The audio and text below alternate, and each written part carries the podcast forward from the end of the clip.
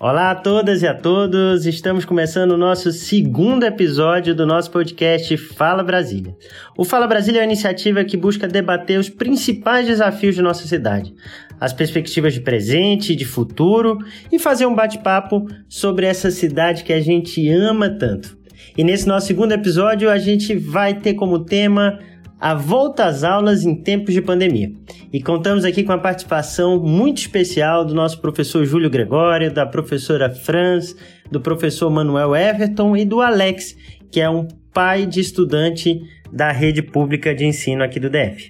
Gente, a Secretaria de Educação informou que o retorno às aulas presenciais de forma híbrida será de maneira escalonada a partir de dia 5 de agosto. Porém, para o Sindicato dos Professores do DF, o SIMPRO, diz que isso não será possível. É, após estimativa de imunização para 16 mil trabalhadores até dia 10 de julho, pouco mais de 10.500 foram vacinados. No entanto, a Secretaria de Educação afirmou que 100% dos profissionais receberam a vacina. E vocês, o que acham? Professor Júlio, o senhor acredita que a rede pública está preparada para a volta às aulas presenciais? Olha, eu, eu não, não tenho, obviamente, toda essa resposta, mas eu entendo que durante todo esse período que a rede ficou, é, digamos assim, sem as aulas presenciais, os gestores devem ter tomado as providências para colocar as escolas em condição de receber os alunos, porque se não fizeram isso, eles realmente perderam muito tempo. É, o processo de vacinação dos professores foi encaminhado, né, também não, não temos a certeza se todos foram vacinados, mas uma coisa é certa: o prejuízo que está, é, que a pandemia já causou e continuará causando aos nossos estudantes é muito grande. Então, nós temos que pensar num retorno desses alunos com a segurança que o processo exige. Nós temos escolas, sim, que têm condições de receber os alunos no sistema híbrido, eu entendo que, principalmente porque está voltando agora, o retorno pode ser opcional para o pai, e há famílias que precisam da escola, precisam da escola por várias razões, e os estudantes para a sua aprendizagem. A alimentação escolar, frequência, isso são suportes para a aprendizagem, que é a atividade fim da escola. Temos que ter formas de darmos a opção às famílias e aos estudantes que queiram retornar para as aulas presenciais. Professora Fran, você que está aí no dia a dia, na escola, está já com saudade das aulas presenciais, como é que você está vendo esse cenário? Você acha que a rede pública está preparada, que os professores estão preparados para receber de volta os estudantes já agora no dia 2 de agosto?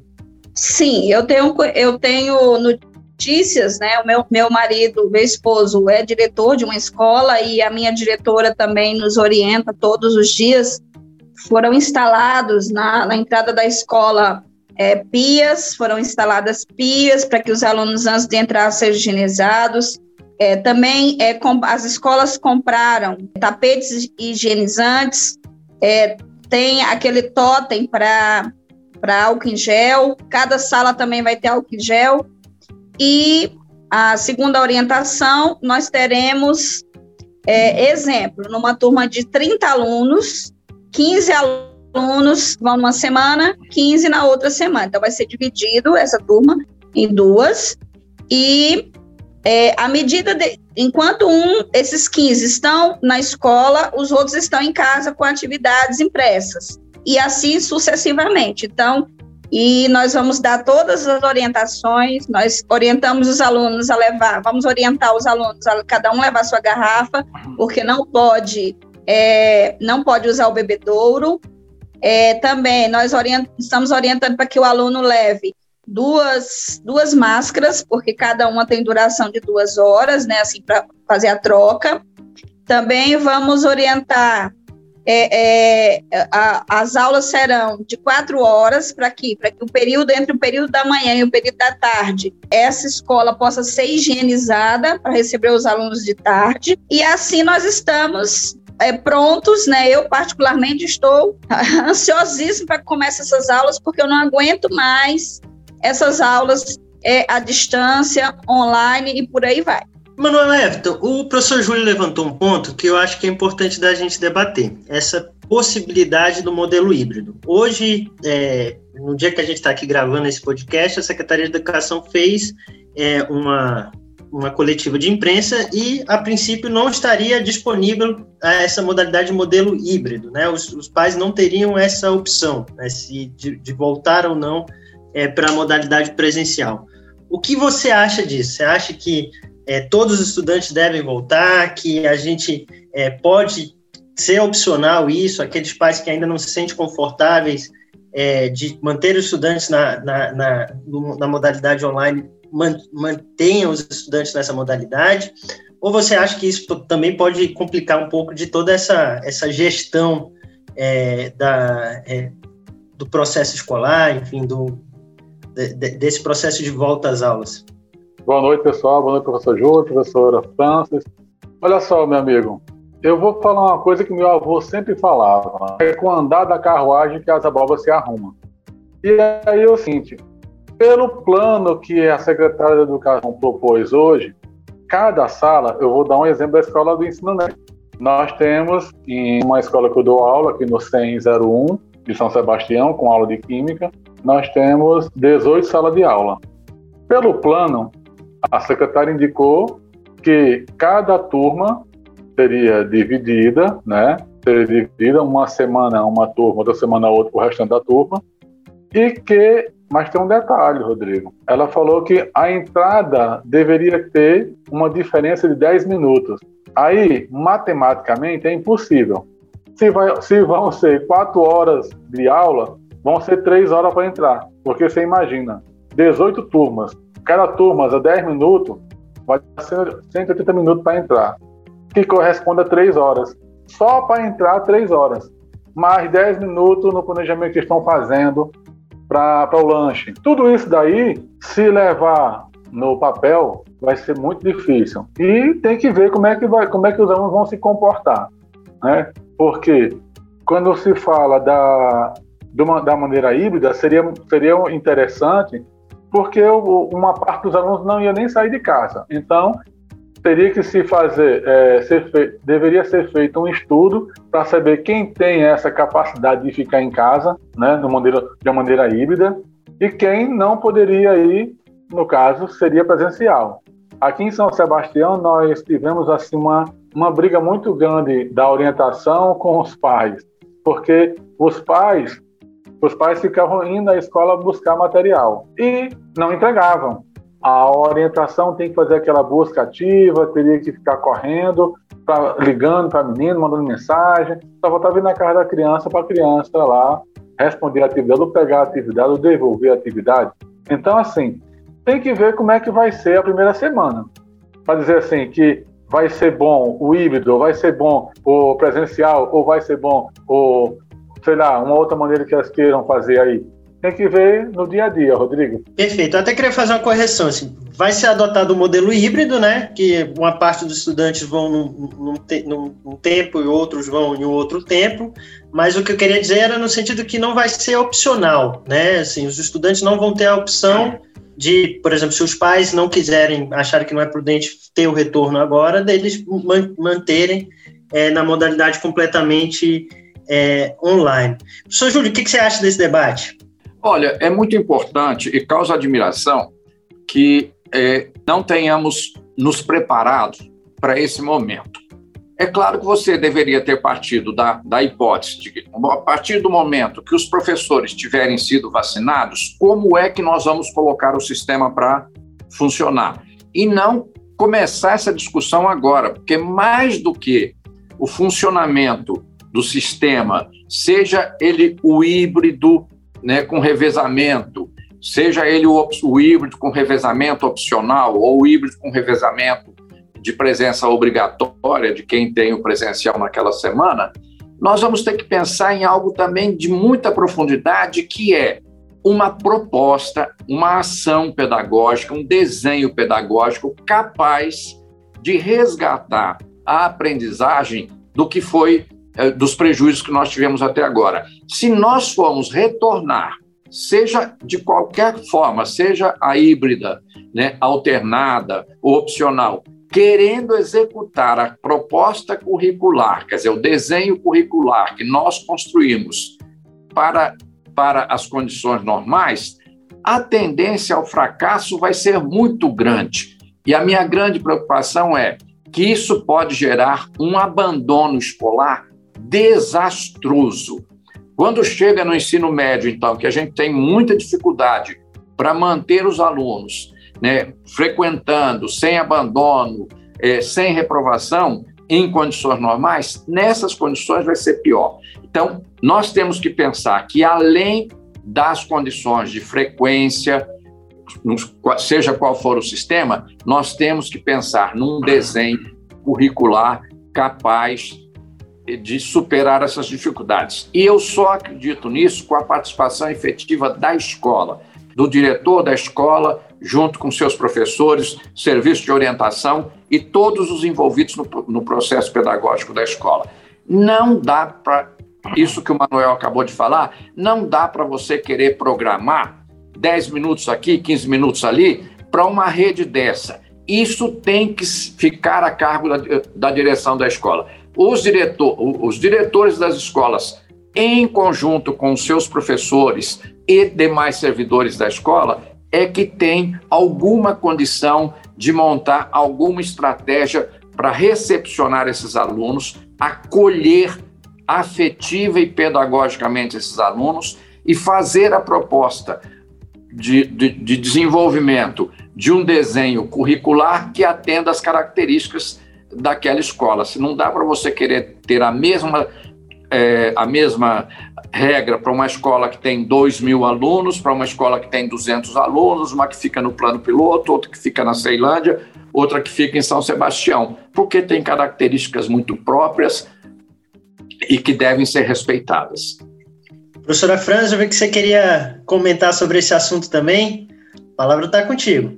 É, o que, o que, o que os, na verdade, o que os pais querem, Rodrigo, é que a gente que eles possam optar entre é, presencial e continuar no modelo de plataforma, usando a plataforma.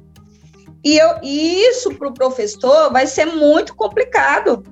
Como que o, o, professor vai conseguir atender quem está em sala e plataforma?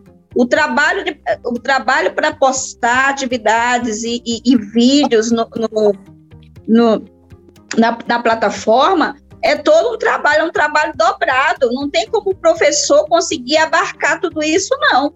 Eu, particularmente, sou contra essa opção. Agora, tem que se achar um jeito de atender né, é, esses casos. E com relação ao prejuízo, prejuízo né, pedagógico da história toda, é lógico que nós vamos para recuperar esse um ano e meio, nós vamos ter que levar aí dois ou três anos para recuperar essa, essa perda pedagógica que nós tivemos nesse um ano e meio. Não vai ser fácil, eu fico imaginando quem vai mudar de modalidade, né? Por exemplo, do ensino fundamental, séries iniciais para o final, e do final para o ensino médio. Então, não sei como é que vai, como é que vai acontecer isso. Mas como disse o Manuel, vamos ver o andar da carruagem. Manuel, a palavra está contigo também para opinar sobre esse mesmo assunto. Eu já puxaria o gancho até sobre a questão dos prejuízos. Como é que você está vendo também, assim, a professora França tocou nesse ponto, e como é que você está vendo esse prejuízo e como é que a rede pública pode recuperar esse prejuízo? De que maneira a gente pode buscar recuperar esse prejuízo de mais de um ano e meio aí de aulas à distância? vou te dar um exemplo o que é que eu fiz. Mas eu fiz, isso foi uma proposta pessoal minha. É, eu peguei umas turmas de, cinco turmas de primeiros anos. Esses alunos dos primeiros anos foram do ano passado, não nos anos. E algumas escolas, Rodrigo, não, não tiveram conteúdos. Os meninos nem falavam, não tiveram conteúdo. Ficou naquela briga de ter isso, aquilo, aquela coisa. E acabaram que enrolaram os meninos e não tiveram conteúdo. E o que é que eu fiz?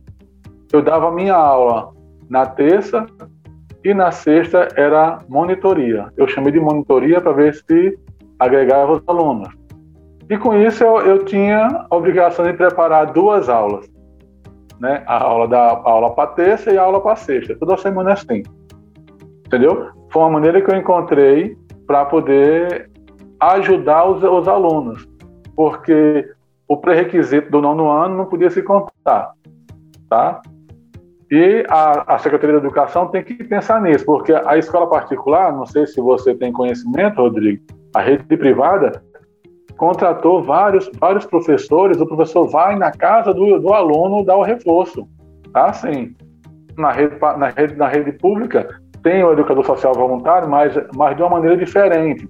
Era até uma proposta minha, era que ao, ao, é, ao invés de contratar educador social voluntário para apenas cuidar de alunos especiais, como é o, o projeto, muito bacana, muito bom, era fazer uma, uma espécie de, de, de bolsa ou uma espécie de monitoria, estágio, alguma coisa assim, para que os alunos, uns dos terceiros anos, ajudassem os meninos dos primeiros anos. Era uma maneira que a secretaria podia pensar, para ver se, se melhorava, né? Porque os pré-requisitos foram todos cortados, né?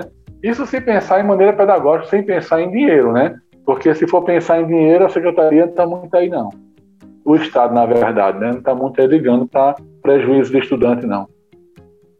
Rodrigo, nós, na nossa escola, nós montamos um projeto interventivo é, com os alunos, nós somos de primeiro ao quarto, ao quinto ano, então, alfabetização, praticamente. Então, nós montamos um projeto interventivo em que, por exemplo, eu estava fora de sala de aula, quem estava fora de sala de aula montou esse projeto e atendia os alunos via, via videochamada pelo, pelo WhatsApp, a gente dava uma hora de aula para cada aluno que estava com dificuldade de aprendizagem. Então, nós, as escolas, tem que ter essa autonomia de montar esses projetos, porque só ela sabe a realidade do aluno. E deu muito certo, nós recuperamos muitos alunos do ano passado que chegaram esse ano sem pré-requisito, principalmente de alfabetização. Então, nós pegamos alunos de terceiro ano, de quartos anos, que, que deram esse problema de, de, de problemas de, de, de aprendizagem, né? Um, claro, com deficiência do que não aconteceu ano passado. Então, eu creio que as escolas vão montar projetos para poder recuperar esses alunos. Perfeito, gente. A discussão está muito boa. Agora vamos ouvir o Alex, pai de Flora, que é estudante da rede pública de ensino, que tem sido um grande ativista aí é, junto aos pais em relação a esse retorno às aulas. Alex, o que você acha dessa volta às aulas? E até aqui, os nossos professores conseguiram te convencer? Obrigado, Rodrigo.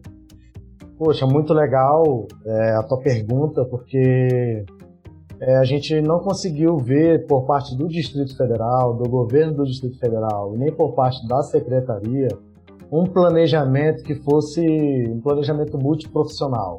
Ou seja, nem todos os profissionais da educação foram ouvidos, né? a comunidade escolar não foi ouvida, ou seja, foi um planejamento unilateral de dentro da Secretaria de Educação. Então, da nossa parte, os pais, os familiares, as mães, é, nós somos totalmente contra esse retorno obrigatório por parte do governo do Distrito Federal. E os especialistas aqui no nosso podcast, com certeza não conseguiram nos convencer. É, então, sem um planejamento que realmente fosse aprofundado com a comunidade escolar, é, que fosse dialogado com todas as áreas, inclusive né, de vigilância sanitária, toda as áreas que são reais de análise dessa questão do vírus no Distrito Federal. Então, isso não aconteceu. Então, nós pais somos totalmente contra. Né? Outro fator também, Rodrigo, que a gente tem analisado é a letalidade desse vírus no Distrito Federal, que ainda é alta. Né? Nós temos uma taxa de internação aqui no, no Distrito Federal, por exemplo, de crianças, que é de 24% né, é, em relação ao ano de 2020, nesse mesmo período. Então, isso são dados do DataSUS que a gente tem levantado dentro do Observatório de Informação dos Pais né, sobre Covid-19. Então, essa taxa é muito preocupante ainda no Distrito Federal. Então, nós não acreditamos que se você juntar crianças de todas as regiões administrativas dentro da escola, a gente não vai ter um índice de transmissibilidade né, diminuindo. Isso, com certeza, vai aumentar. Então a gente não quer que isso aconteça. Né? Nós temos, né, voltando a essa taxa de, de letalidade, no Distrito Federal de 2,2%. Né? Ou seja, é, enquanto a taxa de mortalidade é de 286,2 por 100 mil habitantes. É a maior taxa de letalidade por faixa etária que está nesse grupo né, aqui no Brasil. Então, também são dados do DataSUS que a gente trouxe é, para o Distrito Federal. Então, a gente está muito preocupado com esse retorno, porque está sendo muito desordenado. Nós estamos visitando as escolas e as escolas não estão preparadas. Nós temos 470 escolas no Distrito Federal. Então é impossível que todas essas escolas possam estar realmente preparadas para agora, o dia 5, voltar às aulas. Então a gente está é, tá preocupado com essa estrutura, porque é uma estrutura que vai.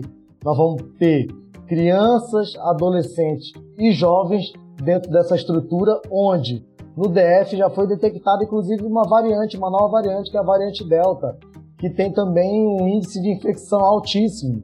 Né? Então, isso já está circulando em hospitais. Nós já tivemos criança infectada dentro do hospital aqui no Distrito Federal. Então, isso está nos preocupando também. Então, essa variante, ela, pelos especialistas estão dizendo, ela é mais transmissível que o sarampo. Então, isso também é uma preocupação grande dos pais e das famílias. Nós não queremos mandar nossas crianças para a escola e elas voltarem para casa trazendo vírus. Isso já está acontecendo, inclusive, no ensino particular e a gente não quer que se repita é, no ensino público.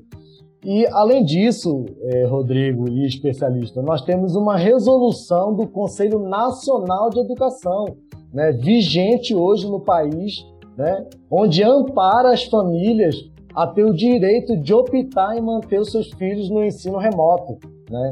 É, nessa resolução, que é agora a resolução de 10 de dezembro de 2020, é, no seu artigo 12, parágrafo 2 diz o seguinte: cabe aos pais ou responsáveis legais, em comum acordo com a escola e com as regras estabelecidas pelo sistema de ensino, a opção pela permanência do estudante em atividade não presencial, mediante compromisso das famílias ou responsáveis pelo cumprimento das atividades e avaliações previstas no replanejamento curricular.